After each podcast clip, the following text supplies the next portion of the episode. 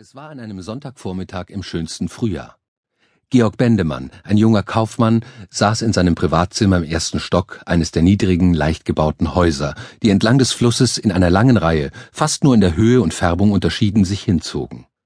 Er hatte gerade einen Brief an einen sich im Ausland befindenden Jugendfreund beendet, verschloss ihn in spielerischer Langsamkeit und sah dann, den Ellbogen auf den Schreibtisch gestützt, aus dem Fenster auf den Fluss, die Brücke und die Anhöhen am anderen Ufer mit ihrem schwachen Grün. Er dachte darüber nach, wie dieser Freund mit seinem Fortkommen zu Hause unzufrieden vor Jahren schon nach Russland sich förmlich geflüchtet hatte. Nun betrieb er ein Geschäft in Petersburg, das anfangs sich sehr gut angelassen hatte, seit langem aber schon zu stocken schien, wie der Freund bei seinen immer seltener werdenden Besuchen klagte. So arbeitete er sich in der Fremde nutzlos ab, der fremdartige Vollbart verdeckte nur schlecht das seit den Kinderjahren wohlbekannte Gesicht, dessen gelbe Hautfarbe auf eine sich entwickelnde Krankheit hinzudeuten schien. Wie er erzählte, hatte er keine rechte Verbindung mit der dortigen Kolonie seiner Landsleute, aber auch fast keinen gesellschaftlichen Verkehr mit einheimischen Familien und richtete sich so für ein endgültiges Junggesellentum ein. Was wollte man einem solchen Manne schreiben, der sich offenbar verrannt hatte, den man bedauern, dem man aber nicht helfen konnte?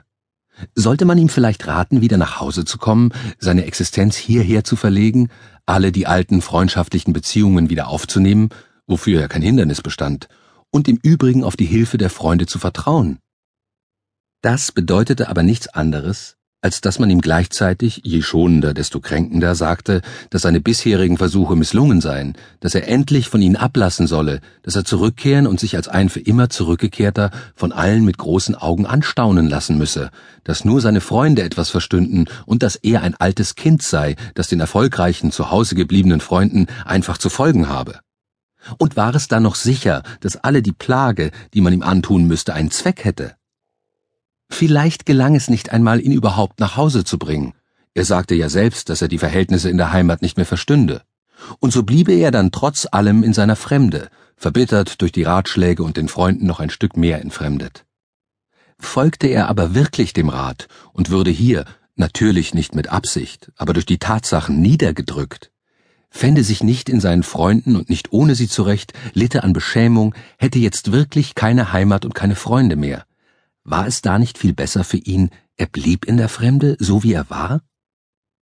Konnte man denn bei solchen Umständen daran denken, dass er es hier tatsächlich vorwärts bringen würde?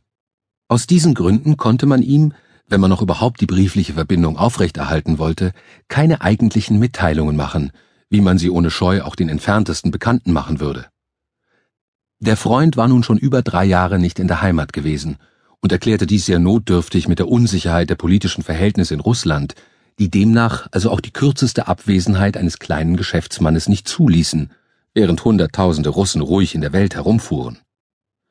Im Laufe dieser drei Jahre hatte sich aber gerade für Georg vieles verändert. Von dem Todesfall von Georgs Mutter, der vor etwa zwei Jahren erfolgt war und seit welchem Georg mit seinem alten Vater in gemeinsamer Wirtschaft lebte, hatte der Freund wohl noch erfahren und sein Beileid in einem Brief mit einer Trockenheit ausgedrückt, die ihren Grund nur darin haben konnte, dass die Trauer über ein solches Ereignis in der Fremde ganz unvorstellbar wird. Nun hatte aber Georg seit jener Zeit, so wie alles andere, auch sein Geschäft mit größerer Entschlossenheit angepackt. Vielleicht hatte ihn der Vater bei Lebzeiten der Mutter dadurch, dass er im Geschäft nur seine Ansicht gelten lassen wollte, an einer wirklichen eigenen Tätigkeit gehindert. Vielleicht war der Vater seit dem Tode der Mutter, trotzdem er noch immer im Geschäft arbeitete, zurückhaltender geworden. Vielleicht spielten, was sogar sehr wahrscheinlich war, glückliche Zufälle eine weit wichtigere Rolle. Jedenfalls aber hatte sich das Geschäft in diesen zwei Jahren ganz unerwartet entwickelt. Das Personal hatte man verdoppeln müssen, der Umsatz hatte sich verfünffacht. Ein weiterer Fortschritt stand zweifellos bevor. Der Freund aber hatte keine Ahnung von dieser Veränderung. Früher, zum letzten Mal vielleicht in jenem Beileidsbrief hatte er Georg zur Auswanderung nach Russland überreden wollen und sich über die Aussichten verbreitet, die gerade für Georgs Geschäftszweig in Petersburg bestanden. Die Ziffern waren verschwindend gegenüber dem Umfang, den Georgs Geschäft jetzt angenommen hatte.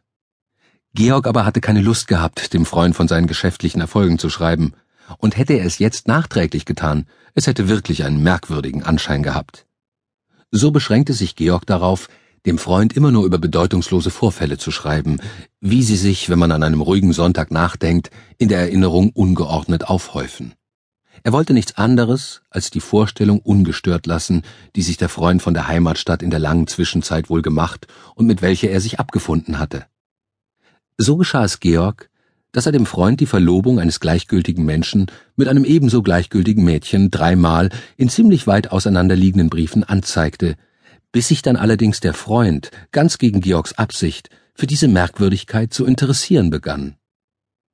Georg schrieb ihm aber solche Dinge viel lieber, als dass er zugestanden hätte, dass er selbst vor einem Monat mit einem Fräulein Frieda Brandenfeld, einem Mädchen aus wohlhabender Familie, sich verlobt hatte. Oft sprach er mit seiner Braut über diesen Freund und das besondere Korrespondenzverhältnis, in welchem er zu ihm stand. Er wird also gar nicht zu unserer Hochzeit kommen? Sagte sie, und ich habe doch das Recht, alle deine Freunde kennenzulernen. Ich will ihn nicht stören, antwortete Georg. Verstehe mich recht, er würde wahrscheinlich kommen, wenigstens glaube ich es, aber er würde sich gezwungen und geschädigt fühlen, vielleicht mich beneiden und sicher unzufrieden und unfähig, diese Unzufriedenheit jemals zu beseitigen, allein wieder zurückfahren. Allein. Weißt du, was das ist? Ja, kann er denn von unserer Heirat nicht auf andere Weise erfahren? Das kann ich allerdings nicht verhindern, aber es ist bei seiner Lebensweise unwahrscheinlich. Wenn du solche Freunde hast, Georg, hättest du dich überhaupt nicht verloben sollen. Ja, das ist unser beider Schuld, aber ich wollte es auch jetzt nicht anders haben.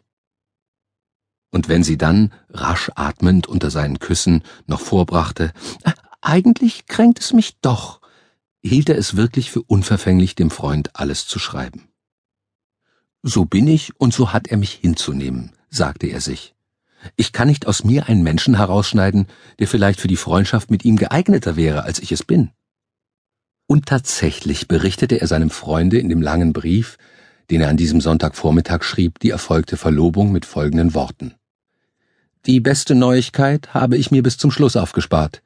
Ich habe mich mit einem Fräulein Frieda Brandenfeld verlobt, einem Mädchen aus einer wohlhabenden Familie, die sich hier erst lange nach deiner Abreise angesiedelt hat, die du also kaum kennen dürftest.